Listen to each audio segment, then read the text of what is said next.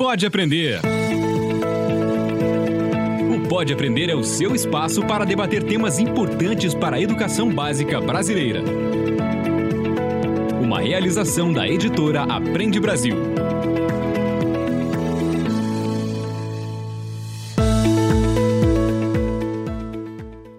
Eu sou a Danaí Búbalo. Seja muito bem-vindo, seja muito bem-vinda ao Pode Aprender, o nosso bate-papo qualificado sobre a educação básica brasileira. Você já sabe, né? Puxe uma cadeira, faça aquele cafezinho ou deixe essa conversa rolando no seu carro, porque hoje vamos trocar muitas ideias e aprendizados. Música gente está o tempo inteiro interagindo e se conectando. Então, tudo que eu estou fazendo na minha sala vai ter um impacto em casa e vice-versa. Então, é importante que essa comunicação ela seja muito clara, muito efetiva, para que justamente eles entendam que tudo que eu estou falando aqui é válido, vai ser levado em conta pelo professor e pela família, para que a gente se conecte e trabalhe junto e não fique essa ideia de que um está interferindo no trabalho do outro e está prejudicando, porque na verdade tudo que a gente está fazendo nos dois ambientes, a gente tem que ver de uma forma positiva, construtiva e complementar.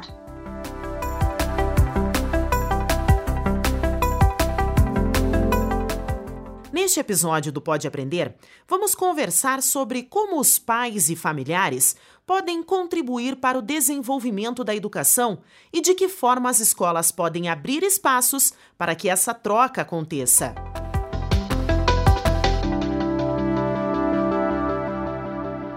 Livro aberto. Que participam da vida escolar de seus filhos podem, além de tornar a experiência escolar mais rica e proveitosa, ajudar a desenvolver habilidades sociais das crianças e também dos adolescentes.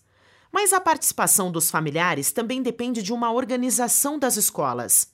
Com algumas medidas simples, é possível aproximar as famílias dos professores e da equipe pedagógica e criar, assim, um ambiente de aprendizado muito mais amigável e produtivo. Para falar sobre a importância da participação dos pais e também de outros familiares no desenvolvimento escolar dos alunos, convidamos hoje a Renata Trefilho Mendes Gomes, que é doutoranda no Departamento da Infância, Adolescência e Família pela Universidade de Nebraska Lincoln, nos Estados Unidos. Ela também é pedagoga e psicopedagoga com especialização em neuropsicologia e atua em várias linhas de pesquisa, como a parceria Família Escola. Então, seja muito bem-vinda ao Pode Aprender, Renata. Obrigada por ter aceitado o nosso convite. Olá, eu que agradeço o convite. Estou muito honrada de poder estar aqui hoje conversando com vocês sobre um tema tão importante. Agora que já demos as boas-vindas à nossa especialista, vamos começar o nosso bate-papo. Pega a caneta que é hora de se aprofundar no assunto.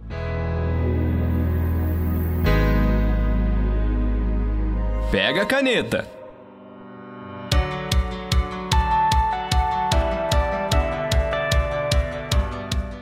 O Mapa da Aprendizagem é uma plataforma de dados sobre a educação coletados pela Organização para a Cooperação e Desenvolvimento Econômico. De acordo com um levantamento disponível na plataforma, o desempenho escolar das crianças e dos adolescentes é melhor quando os pais e familiares participam ativamente do processo de aprendizagem. O levantamento foi feito com base nas informações do Programa Internacional de Avaliação de Estudantes, o PISA. O exame é realizado em cerca de 70 países para avaliar estudantes de 15 anos. Renata, como que você vê a importância da participação das famílias nas questões que envolvem a escola? Bom, por que, que a gente trabalha com as famílias, né? E quando eu falo a gente, eu falo porque eu sou pedagoga, né? Trabalhei em sala de aula, trabalhei no contexto clínico.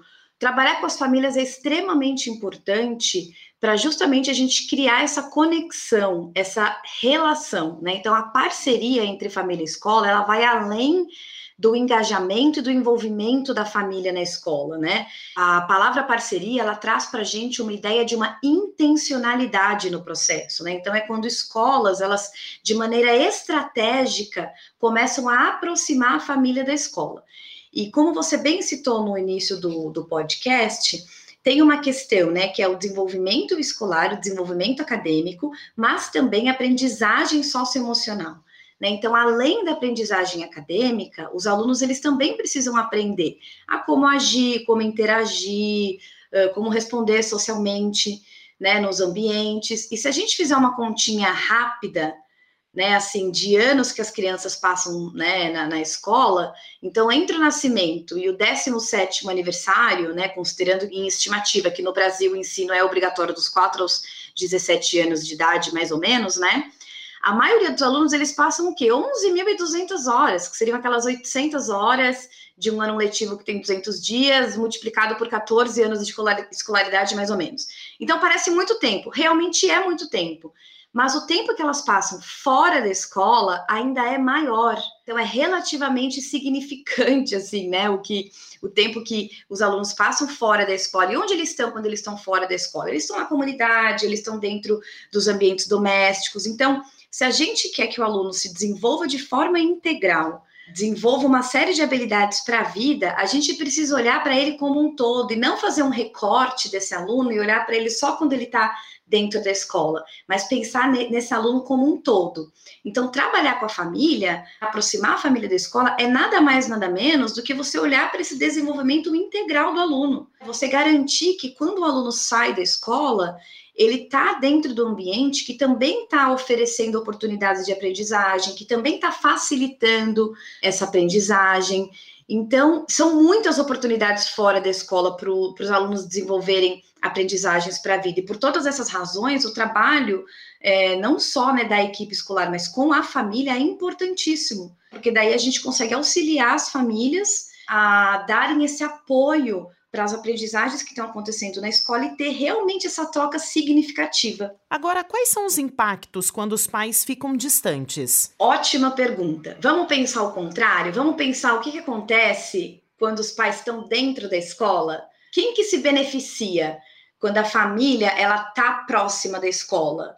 Todo mundo, né? Então a gente tem assim uma série de pesquisas que mostram que alunos, professores e as famílias, né, os membros da família, se beneficiam quando a família está próxima da escola. Né? E em que sentido que isso acontece, né? Então, por exemplo, se a gente pensar para os próprios alunos, que seriam o centro né, do nosso sistema, né? Eles melhoram o desempenho acadêmico, eles desenvolvem habilidades socioemocionais, eles começam a adquirir hábitos de estudo mais eficazes, eles têm mudanças positivas de atitude em relação à escola, ficam mais motivados.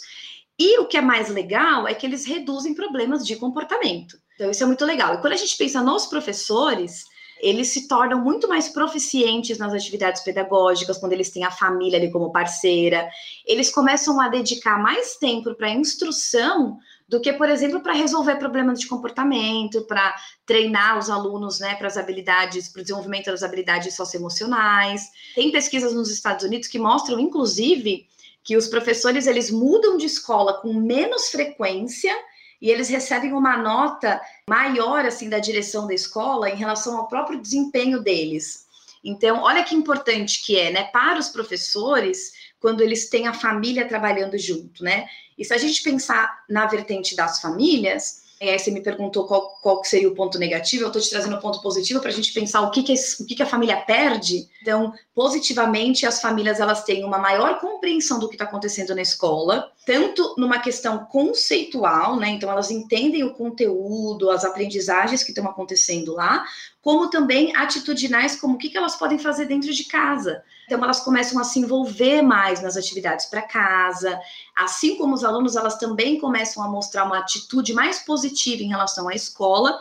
E o que é mais legal de tudo, que as pesquisas mostram, é que as famílias elas têm uma maior e mais frequente comunicação com os professores, os relacionamentos eles ficam muito mais sólidos, produtivos e construtivos, e aí os pais, inclusive, começam a mostrar melhores habilidades parentais. Então, olha quanta coisa positiva a gente pode ver quando escola e família estão trabalhando em parcerias. Então, se a gente não está trabalhando, tudo isso fica perdido. E aí, como a gente tem pesquisas aqui no Brasil já mostrando, os alunos ficam o oposto de tudo isso, né? Então, eles ficam, ficam desmotivados, eles não sentem que existe essa continuidade de aprendizagem entre casa e escola. Então, as coisas ficam muito separadas. Eu vou na escola, agora é o meu momento de aprender. Eu vou para casa, agora é o momento, de, sei lá, de brincar, de relaxar. E não, tem aprendizagem acontecendo ali também. Então é importante que a gente sempre aproxime esses dois ambientes por causa disso. E existem uma série de estratégias e ferramentas de como a escola pode aproximar a família, né? E o que significa de fato acompanhar a vida escolar dos filhos? Como que isso se traduz na prática, Renata? Ótima pergunta, porque isso faz a gente refletir um pouquinho nas ferramentas e nos modelos que a gente tem de aproximação família-escola.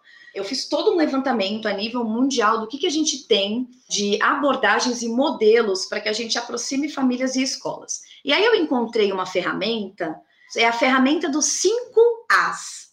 Então é o A de abordagem, atitude, atmosfera, ações e alcance. E o que, que isso significa?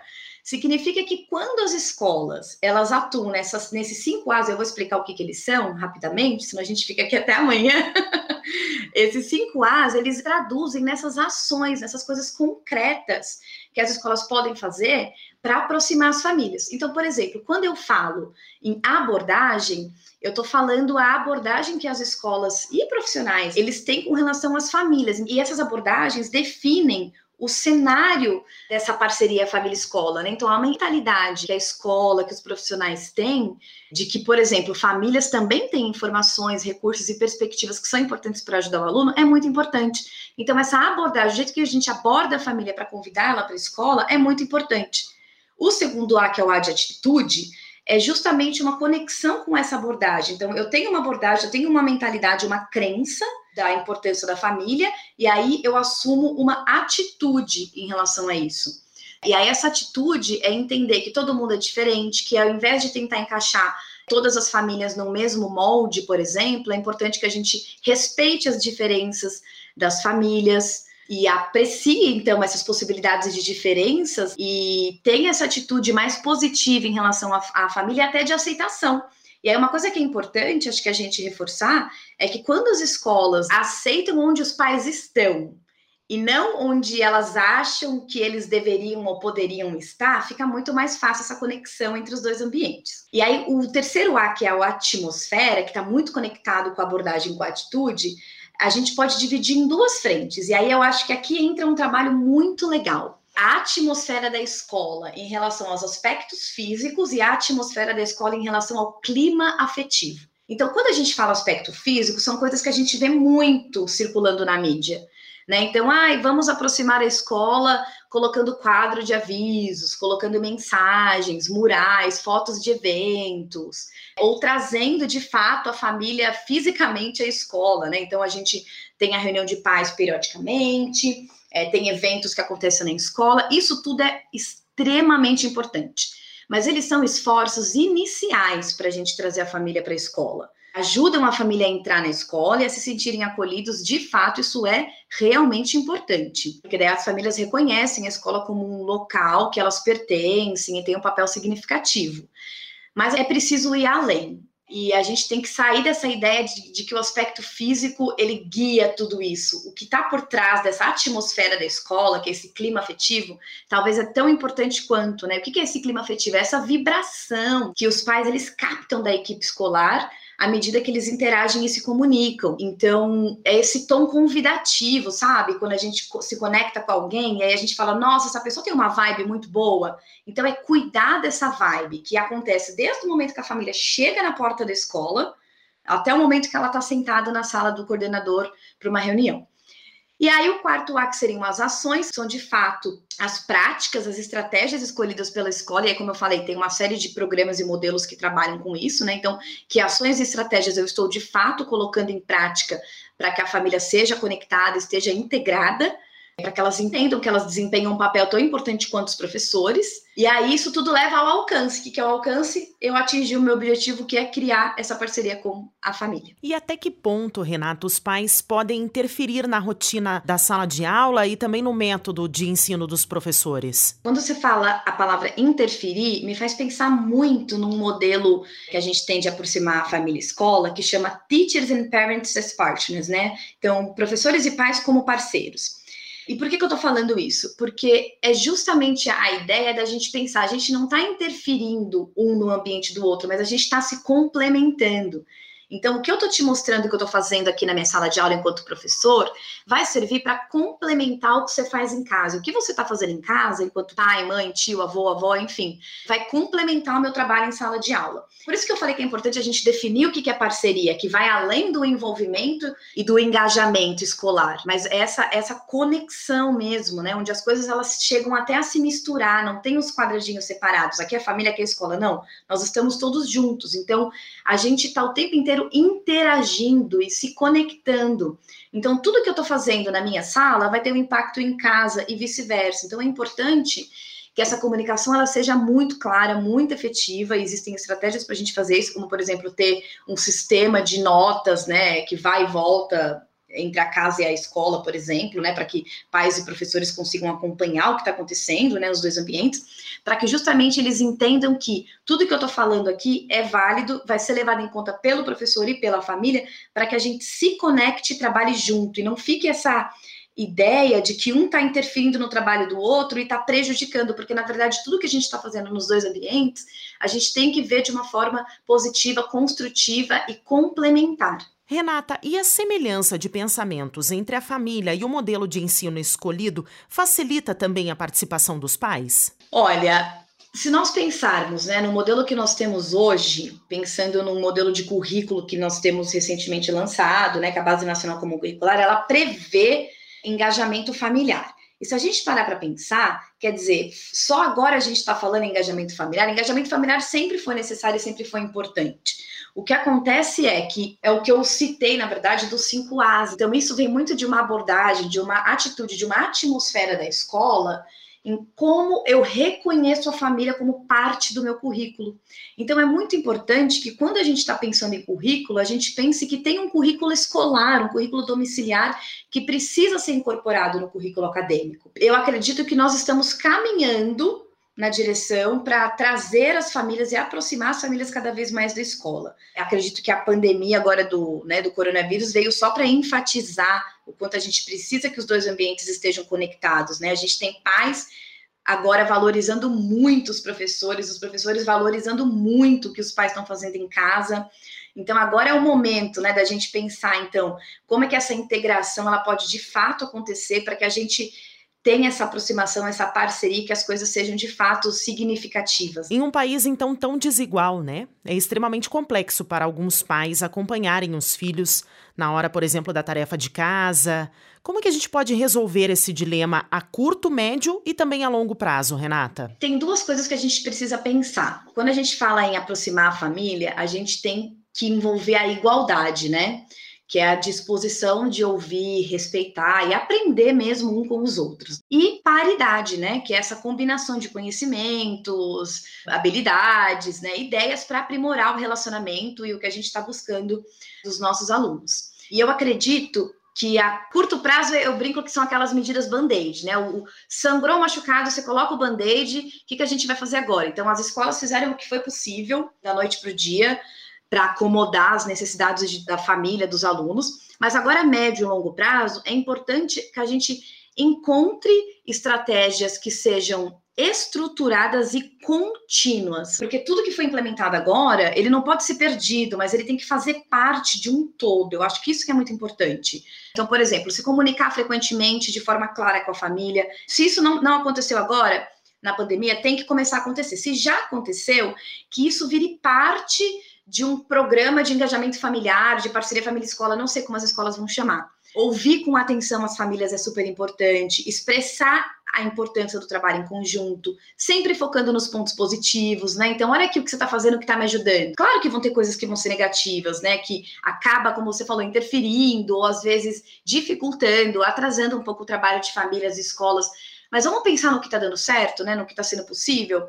Então, eu acredito que é isso, né? Tudo que já foi implementado assim a curto prazo precisa agora virar parte de um, um currículo de médio e longo prazo e tudo aquilo que ainda não foi feito tem que fazer, né? Então, essa conexão, comunicação, criar relacionamento, a escola chamar a família para reuniões, onde a gente vai discutir aprendizagem, onde eu vou te explicar quais são os objetivos de aprendizagem, que tipo de estratégias e intervenções eu estou fazendo na escola, que você pode me dar um apoio em casa. O que você está fazendo em casa que de repente eu posso incorporar aqui na escola? De que jeito que a gente está falando? Se a gente está falando de aproximar as famílias para que a gente tenha não só aprendizagem acadêmica, né? É, de conteúdos acadêmicos, mas também de aprendizagem socioemocional, é importante que as famílias e as escolas conversem sobre o que elas estão fazendo nos dois ambientes e definam juntas estratégias simples, medidas simples que ambas podem implementar para que a gente tenha essa consistência, essa continuidade entre os dois ambientes. Quem já acompanha o Pode Aprender sabe que nós sempre buscamos boas experiências de municípios parceiros do Aprende Brasil sobre o tema dos nossos episódios. Assim, outras escolas podem se inspirar para criar projetos e iniciativas dentro da sua própria realidade. Para se inspirar. Sou Gilmara da Silva, coordenadora pedagógica do Arranjo de Desenvolvimento em Educação da região da Grande Florianópolis, o ADE Granfpolis. O ADE Granfpolis, parceiro do Instituto Positivo, já desenvolveu por exemplo, no ano de 2020, também numa parceria com outro arranjo de desenvolvimento da educação, o COGENFRE, da Foz do Rio Itajaí, uma campanha de incentivo às famílias para que elas continuassem motivando seus filhos a participarem das atividades não presenciais, a fim de que o processo educativo, naquele momento tão desafiador para a humanidade, não perdesse o vínculo, não perdesse o foco e não fosse descontinuado. A campanha é considerada um sucesso, haja vista a resposta da comunidade em todos os 21 municípios integrantes do ADE Granfipolis. Foi um trabalho realizado durante os meses de outubro e novembro em todos os municípios por meio de mídias sociais e redes sociais. Atingimos 94 mil famílias e obtivemos um retorno comprovado nos formulários de busca ativa do Ministério Público de Santa Catarina, o que comprova que a atividade colaborativa regional na educação pública tem sim um efeito extremamente relevante, porque ele chega até o público final, a comunidade escolar. A sociedade toda precisa estar envolvida com processos educativos que façam com que o itinerário formativo de todos aqueles que acessam a escola sejam complementados com a educação que vem da sociedade, que vem do lar, que vem de núcleos de amigos, que vem do trabalho, enfim, que vem do cotidiano.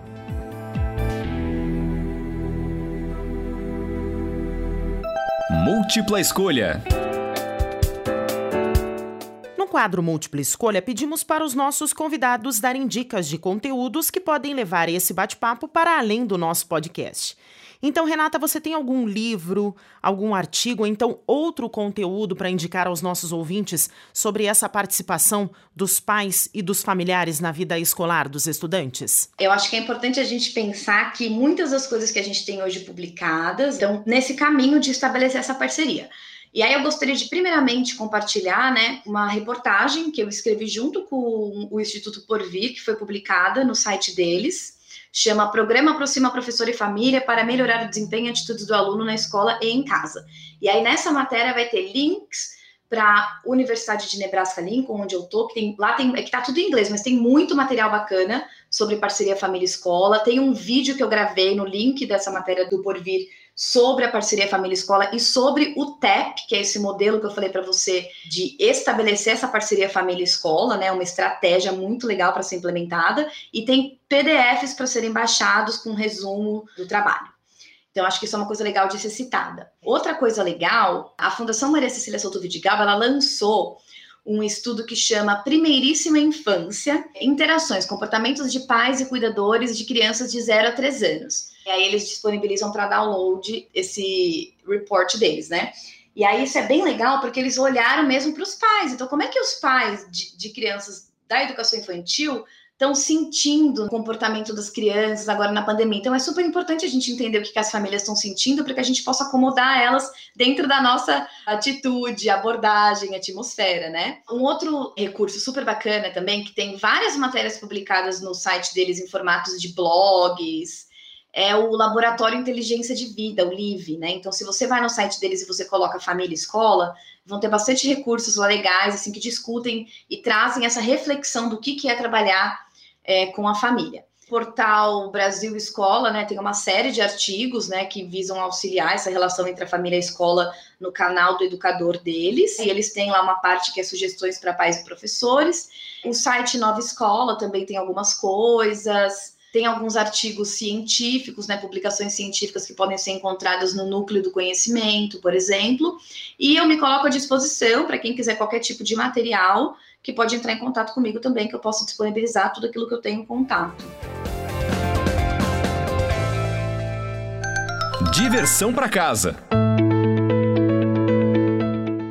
Infelizmente, estamos chegando ao fim de mais um episódio do Pode Aprender e eu gostaria de agradecer então a presença da nossa convidada do episódio de hoje. E Renata, a gente sempre deixa um espaço aqui para os nossos especialistas que participam, né, do nosso podcast, para deixar um canal de contato, como você já citou. Se alguém tiver alguma dúvida, pode falar com a Renata. Então, onde que o pessoal pode te encontrar, Renata? Bom, podem me encontrar no meu e-mail, que é Renata T de Tatu M de Maria Gomes com S arroba gmail.com. Podem me adicionar na, no LinkedIn, Facebook, Instagram, enfim, é Renata Trefiglio ou Renata Trefiglio Mendes Gomes. Pode me procurar lá, me adicionar. E aí eu também quero aproveitar o espaço só para dizer que eu tenho uma página profissional que eu comecei há pouco tempo, onde o foco é só o trabalho com a família e escola, baseado em todo o conhecimento que eu estou adquirindo né, no, no meu doutorado lá nos Estados Unidos, que chama TMG, né, que são as iniciais do meu sobrenome, TMG Educacional. Então procura lá também no LinkedIn, no Facebook, no Insta, que comecei a publicar bastante matéria e conteúdo sobre a parceria Família Escola. Muito obrigada, Renata, e obrigada a você que nos escuta, né, por ter nos acompanhado até aqui. Lembrando que você sempre pode enviar as suas perguntas, os seus comentários e também as suas sugestões pelo nosso e-mail, o podeaprender@gmail.com e nos acompanhar na sua plataforma de podcast preferida, além das redes do Aprende Brasil. Até a próxima. Produção e edição de Central Press Brasil, este podcast é uma iniciativa da editora Aprende Brasil. Um futuro melhor por meio da educação.